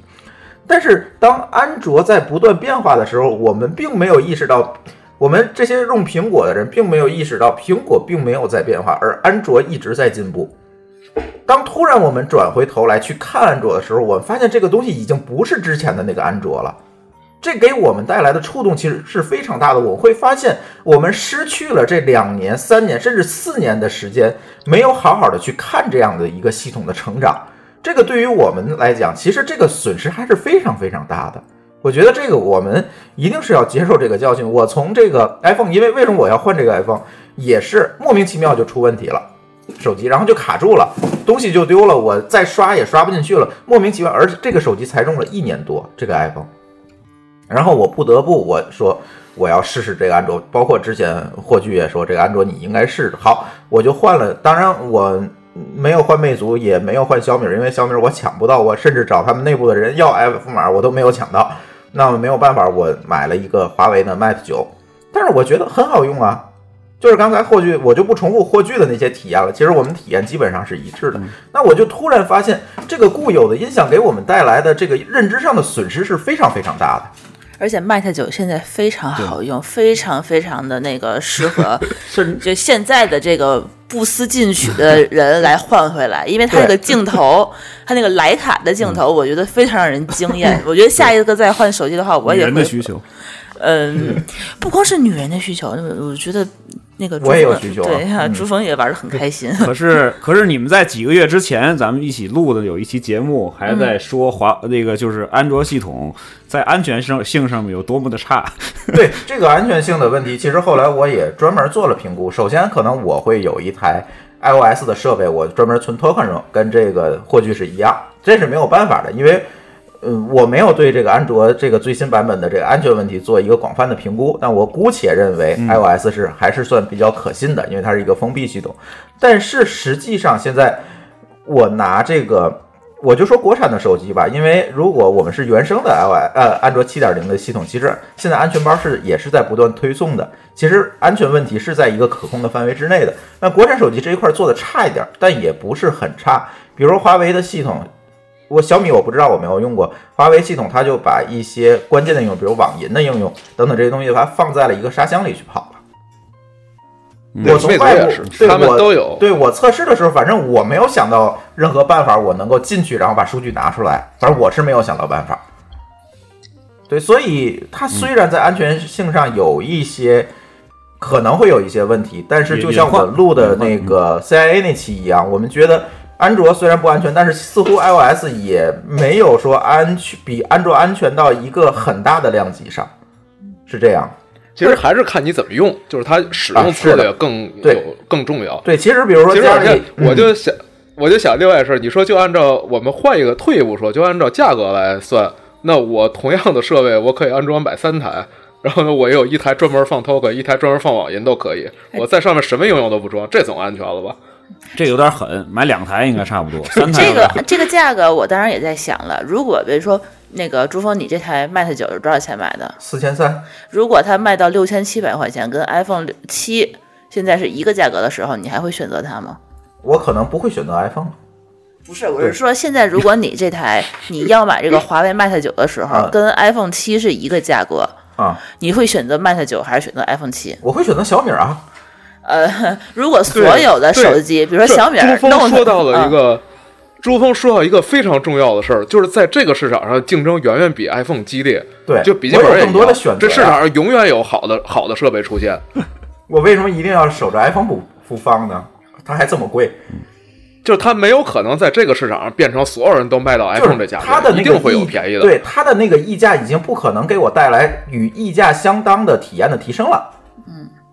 呃，同意，这个概括非常非常好，我也赞同这个。有选择的权利变多了。对啊，我选择的范围就变多了，因为安卓并没有这么差了对吧？其实，那你换一句话来讲的话，这个还是说是人家苹果可以控制的更好呀。人家体验性的话，因为它科学范围小，所以说它能够把握很些很多这些产品是的，那你告诉我你的手机怎么坏的？嗯，时间长了，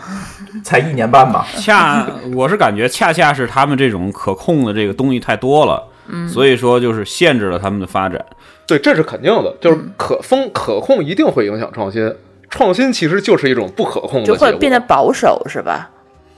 对，你在所有领域都是，比如说那天不是上次我们录那个银行卡被盗那期，还有一个搞安全人跟我说过这句话，说金融创新和安全它本身就是矛盾的。嗯，对对，其他领域也一样，你稳定、安全、统一跟创新它一定是矛盾的。对嗯，对，你不能说一个这个垄断独裁能够带来安全，这是不对的。对，当然再多说节目而且就没是我当法播了。时就是，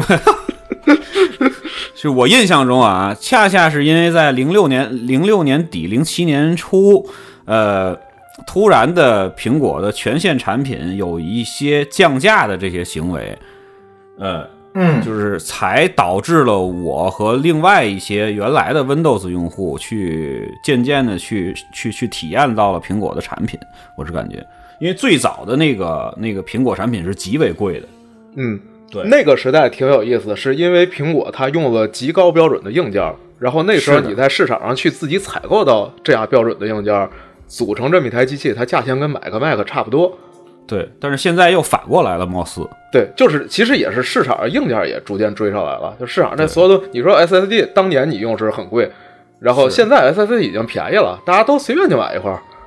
对啊，对，就是一就是还是会有一些市场调节的这些因素在里面。对，曾经苹果能到什么样？就是苹果做 MP 3时，把全球闪存的价格整个拉下来一个档次，就是它因为它的量太大了。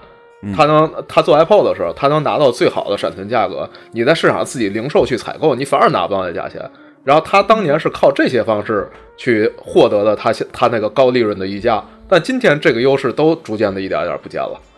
对对，我甚至在想，如果当时苹果出来苹果一的时候，诺基亚迅速和微软合并的话，是不是现在会有另外一些这个局面出来？嗯，这就是一梦想，因为他们俩都是大公司，大公司跟大公司合并也没有那么快。对，哎，没办法就。是被被被苹果抓着一漏，对，所以我它才能够对，所以我把这个引领起来这个。对，所以我把这个事情说回来，我觉得这件事仍然是对于我们这些现在还在互联网行业里面去做创新这些事情的这些人的一个教训。嗯，我们我就觉得这件事儿，我我特别有感触。我反而觉得我们这些在这个行业里面的人反而不行，就是我们的固有印象和对自己的这个信心太足了，我们就一心的会觉得说苹果一定比别人强。我们太长时间都自己相信这件事儿了。所以我我现在我就说张军聊他经历特别有意思。你看他是在那个年代，我们都说苹果好的时候，他一直在用双系统。我们周围反而没有这样的人了。哎有啊，老高没有没有，老高一直是 Windows，他没有双系统。他他没有双系统，他不用苹果的。对，张军反而什么都用，你说比其实反而比我们更开放一点儿。其实，在话又说回来啊，你我现在我记得我当年若干年前用 Windows 的时候，我装一个系统，我觉得是很苦恼的一件事情。首先，我要进到那叫什么 CMOS 里，还叫什么去选那些很多很多的东西。首先不应该去男生宿舍找一个男学长吗？呃，不，那个时候我觉得我在女生宿舍里头会装系统，是全楼的人都会来找我来。就是我，我觉得我是他们的救星，因为这个女生宿舍他们进不来嘛，不是。然后装完系统以后，呃，不去先先先在里头去选各种我看不懂的选项，然后每一个系统它这个 CMOS 的选项又不一样，然后装完了以后，它又会非常苦恼的去给每一个硬件去装驱动，对吧？然后你去各个厂商去下驱动，然后我就觉得后来，呃，装完驱动以后，然后你就去装系统，然后你你又开始给它去分区。然后我还得需要每个人根据每个人不同的情况给他们分不同的区，然后我不知道这现在这个情况它是否已经改变了，不存在这个情况了。这都改变了，都不存在了舒淇是不是也是很久没用 Windows 了？我我大概真的是十年了，嗯，那对这个事情早就已经那个，它不需要装驱驱驱动了是吧？早就不需要了。对哦对，就是就是也会要装啊，有一些奇怪的东西，但它都屏蔽掉了，对就，不会让你但是大部分的不需要装驱动，而且分区这事儿也没有必要了，呃，也不需要分区了。对对我这新机器也不分区了。也不不没有没有，就是它它可以装一个大的分区，然后因为你现在其实都有云，过去分区的，原因是怕系统坏了，怕系统坏了之后，所有东西都丢了。对，现在这也没有这情况。然后呢，现在它的文件管理也非常棒，就说白了，嗯就是说它不会因为你这是一个特别特别大的一个分区，去拖慢你整个的机器的速度。对，所以说我觉得现在这些事儿其实都不是问题了，就是你说的可能还是在叉 P 或者叉 P 之前的那种状态，它装一个系统会非常麻烦。现现在基本上都是，呃，不仅是你不需要麻烦了，而且你也麻烦不了。就是它很多东西不让你去看见，不让你改了。对，就是我刚才说那个用户权限跟管理员权限的划分，就是现在是它分得很清楚，专业人员干啥，然后普通用户用啥。普通用户包装的非常好，就真是打开即即开即用了，已经。对，我当年是说会装一个电脑，我觉得在他们眼里就是一个高科技的，就非非常就是懂这个 IT 行业。现在早就没有问题了，因为再有一个，就像刚才张军说的，有云了。现在咱家哪哪个东西是在本机上，都是在云上的，所以嗯其实当时那个 Mac 的优势，其实就是说，你如果重装的话，你的所有的文件其实都是还在的。对，这个就是刚才我最一开始提到的问题。Mac 以前是可以，你用 Time Machine 恢复是恢复一个完整的系统，包括你的文件。但是后来你发现，用 Time Machine 去恢复系统已经解决不了问题，你还是要对割掉重装，这个时候就很麻烦。对，对，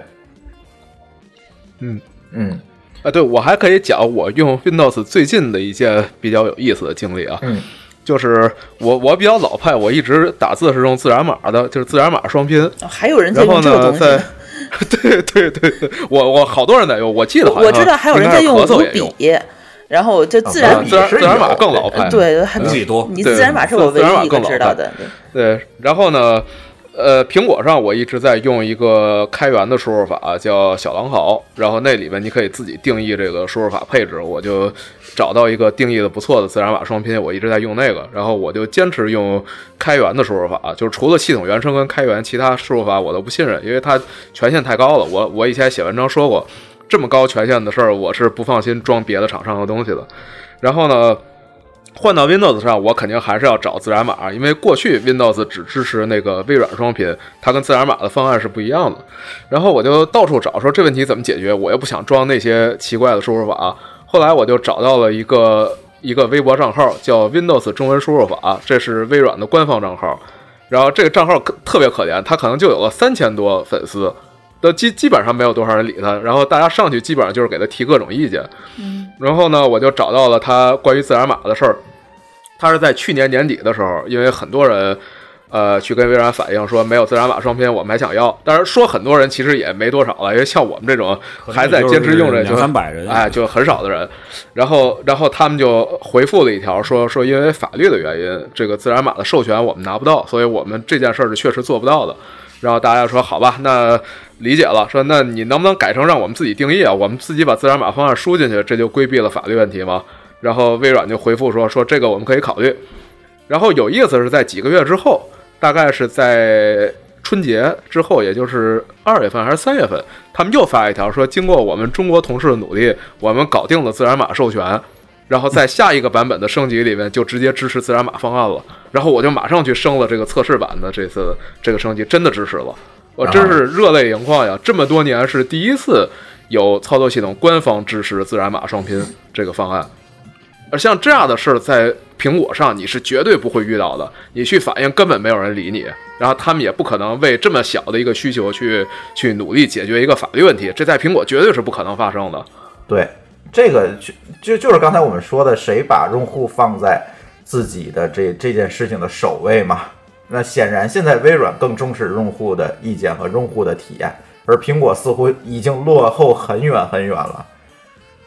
对，这是公司风格问题。苹果从来也没重视过用户体验，就像刚才张军说的，苹果是给你定一规矩，你按我规矩用，是然后我定的规矩不差。对呃他确实当年他很伟大，他定了一个非常好的规矩，大家就用。说有些小毛病我忍了，因为你大方向是好的。但是现在不是了，现在别人都还不错。然后呢，那微软要比他更重视用户反馈，那呃我体验就好很多。对对，独裁能解微软其实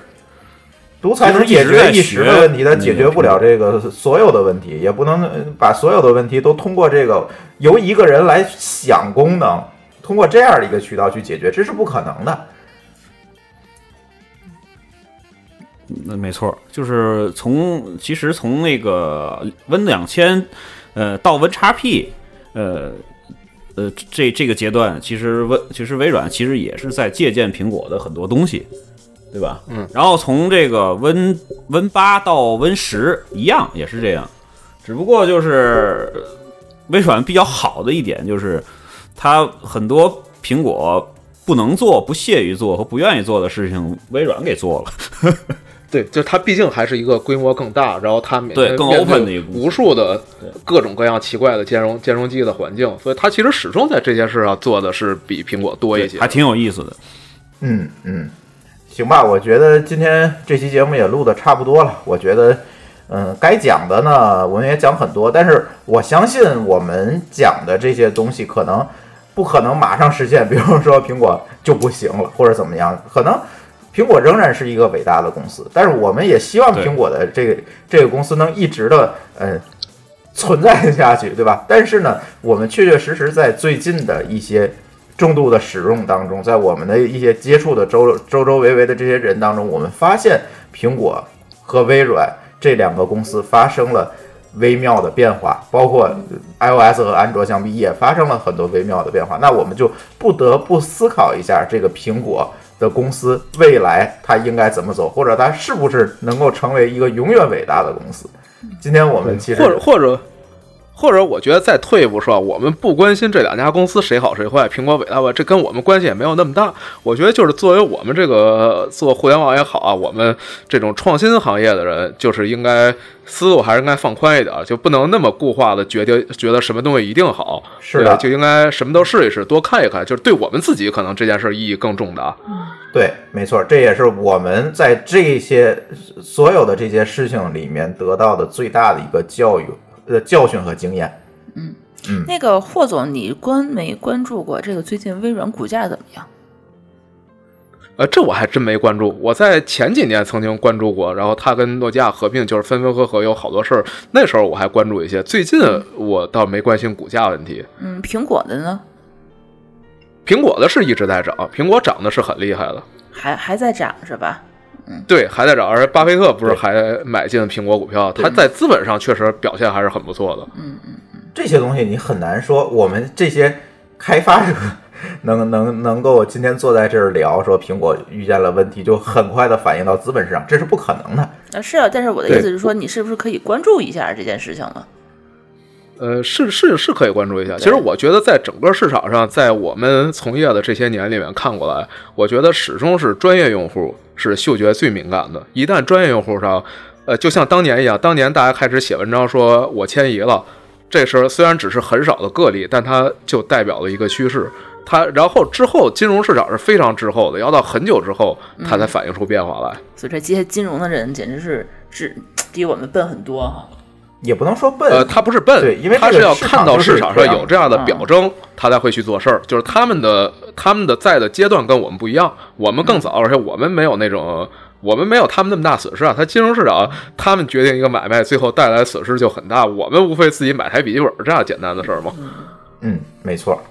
嗯，行吧，我觉得今天这个话题就聊到这儿。我觉得大家聊的也比较透彻了，然后准备今天连夜我们就把这这个节目我们就放出去了。嗯，然后其实，在节目的最后，很多朋友也是比较关心啊，这这期节目为什么是美团旅行来呃独家冠名和赞助的？嗯，这个事情呢，只能说，哎，我们的公众账号上面大家对我们的节目打赏太少了。我们的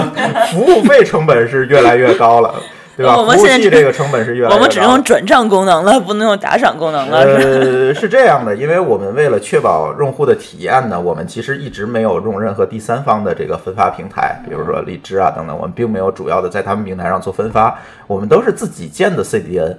包括有国内的、有国外，我会呃很多国外的朋友也反馈说，为什么你们这下载速度这么快？因为我们在国外也放了节点，所以我们这个 CDN 服务的成本还是相当高的，包括我们这节目的这个播出量也每期的这下载量也是越来越大，所以这成本还是相当高的。但是呢，公众号上呢，我们是滞后发的，不一定每期节目都在公众号上更新，所以这个打赏相对来讲也比较少。然后再加上最近对吧，我们 iOS 用户也不能打赏了，我觉得这个损失好哎，损失还是有一，也不能说很大，我觉得还是有一点儿的。所以大家还是积极给我们打赏吧。在你们的打赏滞后的情况下呢，我们只能先抱一个大腿了。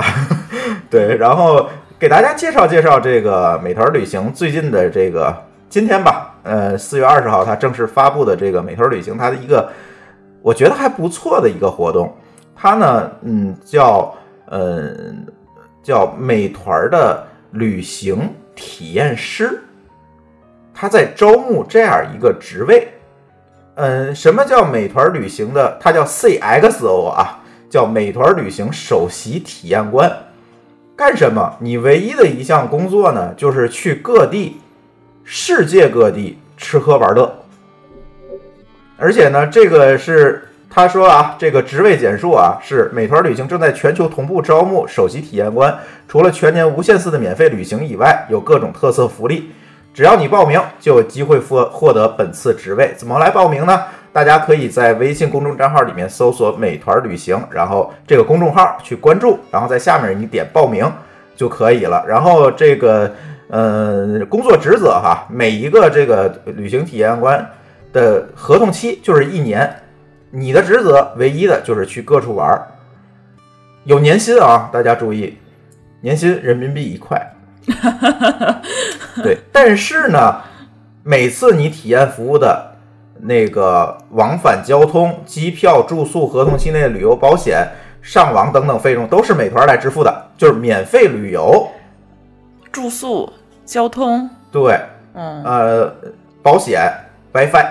机票都有是吧？对都有。对，然后呢，呃，还给你配这个专门的手机、电脑摄像，这不用你自己配置，他去给你配置，甚至还给你配备了航拍工具。大疆、呃，是什么不知道，小米儿的，哎，对，反正就是就是这个吧，然后还有等等的这些东西，反正就是一个挺好的一个这个机会吧，大家可以在这个美团旅行的这个微信公众账号下面去报名。它的这个海选的这个周期呢是二零一七年的四月二十日，就是今天一直到五月九号。然后呢，嗯，只要报名就可以加入这个海选，然后它还有一个预选期是五月九号到五月二十号。然后根据你提交的简历啊、个人信息啊，有一个预选，最后我们通过最后的还有一轮面试，获得这个职位。但这个职位不是一个人，是很多人，所以每还是这个机会还是挺多的，对，所以是这么一个活动。然后我们后面的节目呢，也会呃跟美团旅行合作，然后我们可能会把他们的这些选好的旅行体验师叫到我们的节目里面来，来分享他们在这个出去玩的过程当中的一些所见所闻。所以大家可能将来听到的，嗯，不仅仅是我们几位主播出去玩的经历了，可能世界各地的经历都可以在我们的节目里面听到。对，反正就是这样一个事儿，欢迎大家积极的报名。也欢迎大家通过微信来与我们互动，我的微信公众账号名字是“公津津乐道播客”，天津的津，欢乐的乐，道路的道，津津乐道播客，在微信里面搜索并添加就可以了。呃，我们强烈推荐您使用泛用型播客客户端来订阅和收听我们的节目，因为这是最新最快，并且可以完整收听所有节目的唯一渠道。iOS 用户可以使用系统自带的播客客户端来订阅，或者可以在我们的微信公众账号里面回复“收听”两个字来了解在更多系统里面订阅我们播客的方法。与此同时，我们的节目也已经在荔枝 FM 和网易云音乐两个平台上线，你也可以通过以上两个客户端来订阅和收听。好，津津乐道的今天这期节目就到这里，感谢大家的收听，再见。再见。